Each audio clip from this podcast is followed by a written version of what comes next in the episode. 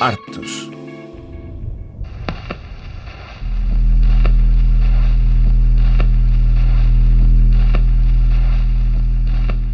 O Parlamento Português chumbou a desclassificação de documentos relativos ao período das guerras de libertação. O que há para esconder meio século depois e o que justifica a impossibilidade de os investigadores poderem estudar seriamente o que aconteceu. Haverá alguma vontade em silenciar a história para se impedir a mudança da historiografia oficial? Foi o que tentámos perceber junto de Raquel Scheffer e Franco Tomassini, dois investigadores que se confrontaram com a inacessibilidade de vários arquivos ao longo do seu trabalho.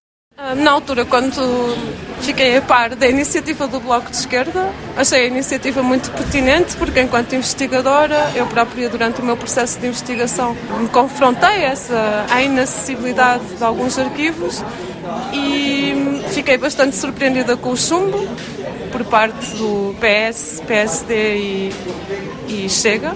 E penso que esse chumbo se deve a uma vontade, por um lado, de controle da história e, por outro lado, de reiteração de uma narrativa oficial que perpetua certos pressupostos relativos ao colonialismo português e à participação, à repressão das guerras de libertação pelo Estado colonial e fascista português. O que é que há para esconder?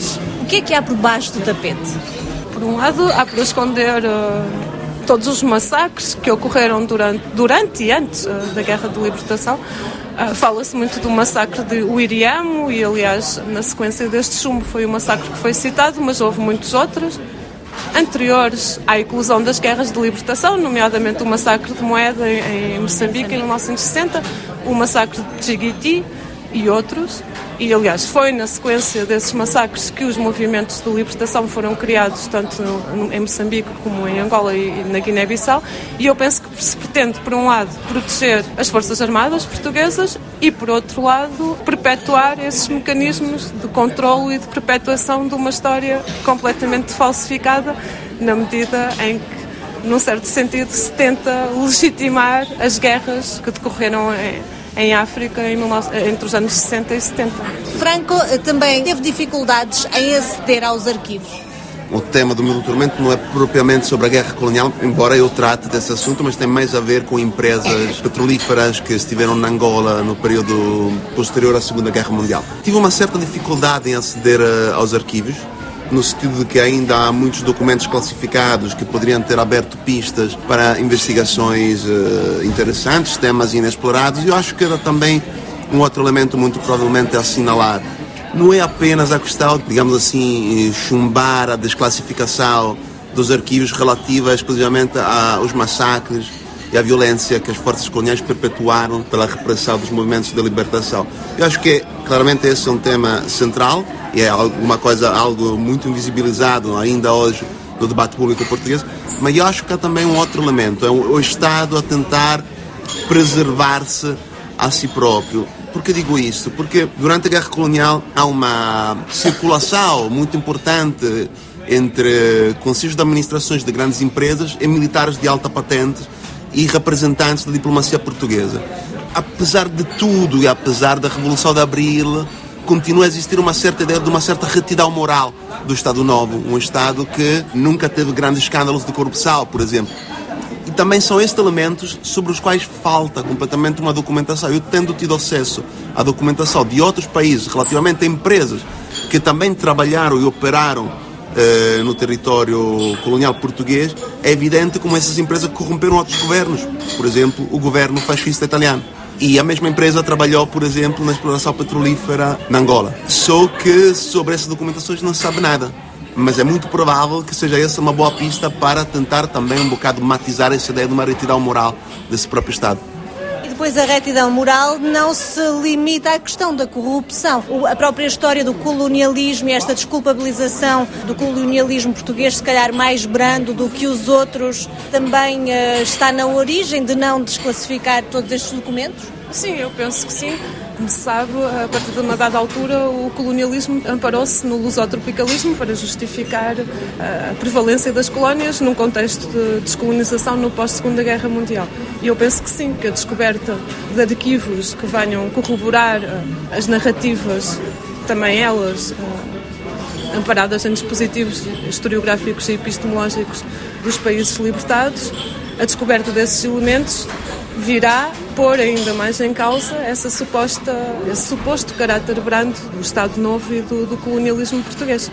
E também há outro aspecto que me parece bastante interessante e é um aspecto tratado nomeadamente pela Susana de Sousa Dias no seu filme 48, mais além dos massacres perpetrados durante e antes das guerras de libertação contra populações civis, também é o destino dos presos políticos africanos, como se sabe, em Portugal foram altamente reprimidos, torturados e etc. Mas nos, nos antigos territórios colonizados a tortura chegou a um grau uh, muito mais extremo. Eu penso que a desclassificação desses arquivos viria revelar uh, alguns elementos sobre essa questão. Por exemplo, no filme da Susana de Sousa Dias, ela não conseguiu descobrir qualquer documento administrativo, fotográfico, etc., sobre os presos políticos uh, africanos, neste caso em Moçambique. Mas também há a questão dos arquivos que estão na posse de familiares, de privados. O que é que deveria acontecer também com esses arquivos? Esses arquivos deviam passar para os arquivos nacionais? Deveria haver alguma obrigação nesse sentido? Porque há muita coisa que se calhar nem os arquivos do Estado português têm, não é? Eu acho que não deveria haver uma obrigação, mas sei que, por exemplo, no caso dos arquivos cinematográficos, de filmes amadores e de filmes familiares,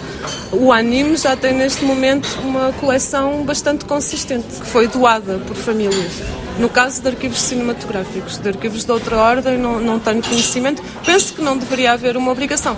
Quer dizer, no caso de empresas, e o Franco poderá falar melhor, eventualmente sim. Bem, no, no caso de empresas, eu ocupar-me principalmente de empresas internacionais portanto, capital estrangeiro que investe em Portugal. A maior parte dos arquivos estão dispersos, não é? Segundo a própria geografia multinacional dessas mesmas empresas, há documentos que o Estado guardou e também há muita documentação à qual o Estado não conseguiu chegar também durante o período do Estado Novo porque essas empresas escondiam também documentos ao próprio Estado. E isso também era feito com uma certa complacência por parte de altos, altos cargos da burocracia imperial que aceitavam completamente essa, essa posição completamente subalterna, porque depois isso lhe permitia acesso a determinadas fontes de financiamento ou a entrar em cargos de gestão destas empresas. Portanto, claramente é essa questão dos arquivos das empresas que deverá ser necessariamente colocada, mas aí falta a questão do chumbo, na verdade, vai de mão dadas com uma certa, um certo recuo por parte do Estado de fazer um investimento mais uh, estratégico sobre os arquivos. E isso também vai de mãos dadas com o silenciamento no debate público sobre um conjunto, um conjunto de questões, sobre a questão colonial, primeiramente, depois sobre a questão, a questão dos retornados, eh, e, portanto, um conjunto de questões que estão fora do debate público. E Mas também... o facto do Primeiro-Ministro ter eh, admitido pela primeira vez em 50 anos que de facto houve um massacre de Uriamo é uma forma de dizer pronto, admitimos e agora continuemos, foi uma coisa excepcional, como ele disse, ou de facto vai levantar outras questões? Eu acho que é um bocado pernicioso falar só do massacre do Iriamo, porque o massacre do Iriamo já vem numa fase tardia da guerra em Moçambique. E houve tantos outros massacres, eu acho que o facto só falar do Iriamo acaba por esconder, por um lado, a multiplicidade e, por outro, a complexidade dessa história de opressão e também há outro, outra questão. Tipo, estamos a falar de uma situação de opressão e, se calhar, dar tanta centralidade a esse caso específico não só esconde toda a série de massacres precedentes e posteriores, e também é preciso falar nos massacres que ocorreram já durante o período de transição entre 74 e 75, como o massacre de Inhaminga, por exemplo, estou a falar do caso moçambicano, mas também acaba por se esconder toda uma história de resistência e o paradigma de emancipação dos movimentos de libertação que hoje em dia foi praticamente excluído do espaço hermenêutico e parece muito importante insistir e, sublinhar, digamos, esse paradigma de emancipação que dá corpo aos movimentos de libertação. Ter acesso a novas provas, ter acesso a arquivos que foram, se calhar, silenciados pode fazer-se reescrever a historiografia e a história oficial? Eu, eu, imagino que sim. O acesso a esses arquivos, e é preciso pensar, bom, pensando, digamos, na teorização do Derrida sobre a questão do, do arquivo no mal da archivo, é preciso pensar que os arquivos são sempre estruturados por relações de saber, poder e que o controle dos arquivos é uma operação de natureza altamente política mas penso que o acesso a esses arquivos e também uh, seria importante aceder a, a arquivos uh, que estão em posse do, do, Estado moçambicano, etc., angolano, etc., que também há arquivos que hoje em dia são inacessíveis, mas penso que o acesso... Uh, Se calhar ainda mais inacessíveis, não? no caso do cinema, há filmes que são importantíssimos para se poder complexificar a história do processo de construção do Estado-nação moçambicano que desapareceram, que não se sabe exatamente onde estão. Mas penso que o acesso digamos, esses arquivos, tanto do lado do Estado português como do lado dos Estados-nação africanos, seria importantíssimo para complexificar as aproximações históricas a esse período e, por outro lado, se calhar para a produção de uma contra-história em oposição às narrativas eh, oficiais.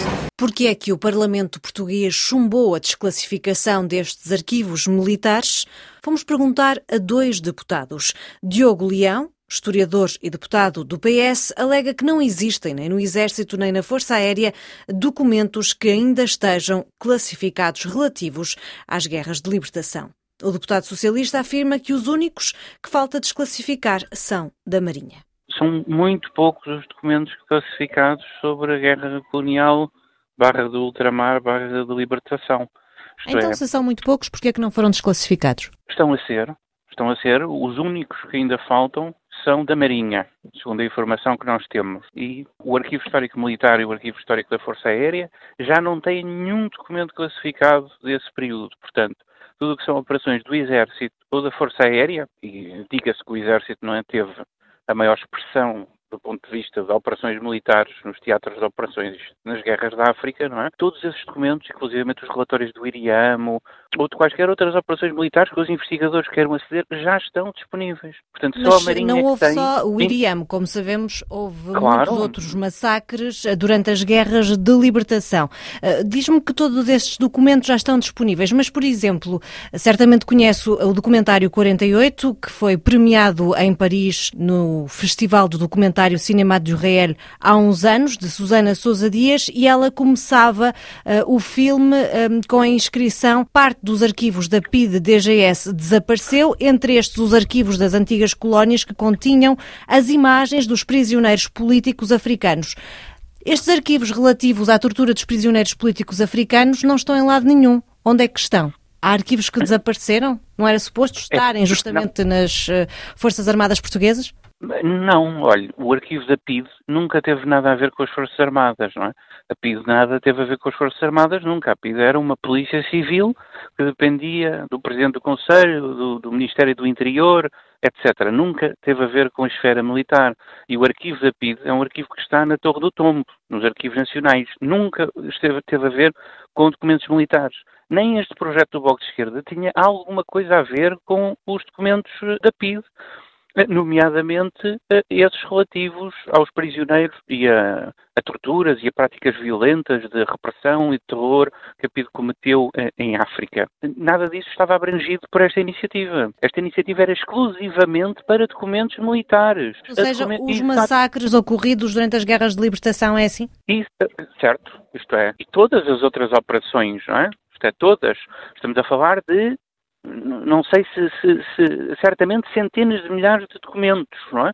Muitos deles por descobrir. Por isso, os investigadores, os académicos têm aí um trabalho acho eu, bastante relevante, um campo de investigação aberto para ir consultar e para ir descobrir, não é? Como é que uh, me diz que já estão a ser um, desclassificados quando tenho investigadores que, que, se queixam, que dizem que ainda uh, há barreiras um, à, à, pesquisa? Que eu tenho conhecimento só existem na Marinha e são relativos uh, a coisas muito específicas, nomeadamente aos registros das tripulações dos nossos navios de guerra, portanto, coisas coisas que, enfim, se calhar não terão sequer muito sumo histórico, mas que têm dados pessoais e, portanto, é? nós temos que, enfim, eh, ter algum cuidado no tratamento da questão de dados pessoais de, de pessoas ainda vivas, não é? Pronto. De resto, o projeto não podia ser aprovado, porque o projeto, não é? Sendo um projeto, digamos, global para todos os documentos militares, por exemplo, abrangia os documentos NATO, que são documentos militares, nós temos documentos não é, natos nos nossos arquivos anteriores a 1975 e que não cabe ao Estado português desclassificar, nem às Forças Armadas, porque as regras de classificação obedecem justamente a, enfim, a, a condutas, não é? E Portugal não tem esses poderes, não pode desclassificar documentos que são de uma aliança do qual faz parte, não pode fazer isso unilateralmente. E há Portanto, coisas para esconder nesse, nesse, nesse eu, âmbito? Olha, eu nunca consultei, como imagina, não é? Isto é, não tenho acesso a esses, tenho acesso, eu sou historiador, também sou, enfim, investigador, tenho frequentado muitos arquivos militares, até por outras investigações que não no âmbito da Guerra do Ultramar, mas no âmbito da Primeira Grande Guerra, mas, enfim, eu nunca consultei, mas uh, nunca tive acesso, nem sei o que dizem uh, os documentos classificados, como é óbvio, não é? Os que permanecem classificados, não é? anteriores a 1975. Se ninguém pode aceder, eu também não poderei, não é? Pedro Roque, historiador e deputado do PSD, explica que se pretendeu proteger os dados pessoais dos envolvidos. A razão é simples, aliás, eu próprio sou, sou historiador, faço já esta declaração de interesse, mas tem que compreender o seguinte: há uh, na lei mecanismos que protegem as pessoas, pessoas que ainda estão vivas, e portanto há aqui um prazo, digamos, um prazo de algum nojo no sentido da proteção desses nomes. E portanto, estar a abrir uh, os, os arquivos, pura e simplesmente, onde se referem nomes de pessoas que estão vivas, é contra, é contra a lei. Portanto, há aqui dois interesses em, digamos, em confronto. Um, o de, da investigação investigação histórica. O outro, o da proteção, digamos, dos dados dessas pessoas e do bom nome dessas pessoas que entram em conflito e, portanto, nesse caso a lei protege estas pessoas. Há aqui outras possibilidades e, aliás, as próprias Forças Armadas têm facilitado bastante o acesso aos arquivos, que é a possibilidade de expurgar os documentos dessas passagens dos nomes, que é uma, das, é uma possibilidade que pode ser feita. Agora, a abertura pura e simples, indiscriminadamente, não nos parece correta, além de que vai contra a lei. Mas então, se havia essa possibilidade de expurgar os nomes das pessoas para um, a proteção do bom nome dessas pessoas e, enfim, para as proteger, porque é que uh, não, uh, enfim, destacaram essa possibilidade e assim, uh, porque não Mas aprovaram? Mas essa possibilidade existe, portanto, digamos que esta proposta, este projeto de resolução, portanto, esta recomendação ao governo não faz sentido precisamente por causa disso, porque essa possibilidade existe. Então, se essa possibilidade existe, eu não compreendo porque é que não foi autorizada a desclassificação dos documentos. Mas há aqui um processo em que uh, esse processo, se, digamos, se os documentos forem expurgados desses nomes, isto é, aquelas passagens, nós vemos muitas vezes imagens, às vezes, de, de certos documentos em que fica a preto certas passagens, isto é, consegue-se ler parte do documento, não se consegue ler o documento na totalidade. A questão é que a recomendação era no sentido de, uh, digamos, pura e simplesmente abrir os arquivos de forma indiscriminada e isso não nos parece bem. Não sei se está a entender. Portanto, ou seja, abrir de forma indiscriminada é o documento integral uh, em que de facto não se garante a proteção uh, desses dados. O doutor, enquanto historiador, o facto de não se poder aceder a estes arquivos um, não é também uh, colocar barreiras à história, uh, colocar é, barreiras ao é, vosso sem dúvida, trabalho? É, sem dúvida, mas como eu disse, como eu disse inicialmente, há, do, há dois, digamos, há dois valores em conflito. O primeiro, o, o digamos, o, o, direito de acesso universal uh, indiscriminado ao arquivo, e, por outro lado, o direito da garantia da, e a proteção do bom nome da, da, das pessoas no caso de ainda estarem vivas. E, pessoas... e, mesmo não estando vivas, ainda, ainda há aqui, digamos, um. Qual é que é o prazo? Um, um prazo já passaram 50 anos, pelo menos, não é? Não, não, mas 50 anos após a morte, é, é, digamos, é um prazo após a morte das pessoas. Agora, eu, enfim, tendencialmente sou, sou, sou levado, enfim, a avançar no sentido da maior transparência, mas eu acho que este valor é um valor que nós devemos preservar. A memória Sim. da guerra colonial, das guerras de libertação, uh, continua a ser traumática. O facto de se aceder de forma democrática aos arquivos não poderia ajudar Portugal a conciliar-se com o seu passado? Não, mas repare o seguinte, eu penso que, aliás, eu fiz questão de o dizer, até a propósito, enfim, quer da intervenção inicial do Chega, perdão, do, do Bloco de Esquerda, quer depois da intervenção do Chega comecei por dizer que aquilo que é importante, sem pôr em causa a história, que é sempre importante, obviamente, e a memória, é olhar para diante. E, e olhar para diante isso significa a cooperação com eh, os chamados países africanos de língua oficial portuguesa, sem esse tipo de complexo, sem olharmos para trás, sem apontar os dedos. Porque senão, por exemplo, o processo de construção europeia não seria possível, porque ainda está muito vivo. Há mais anos é certo que, que, a, que a guerra colonial, mas ainda está muito vivo as lutas fraticidas que existiram no seio europeu.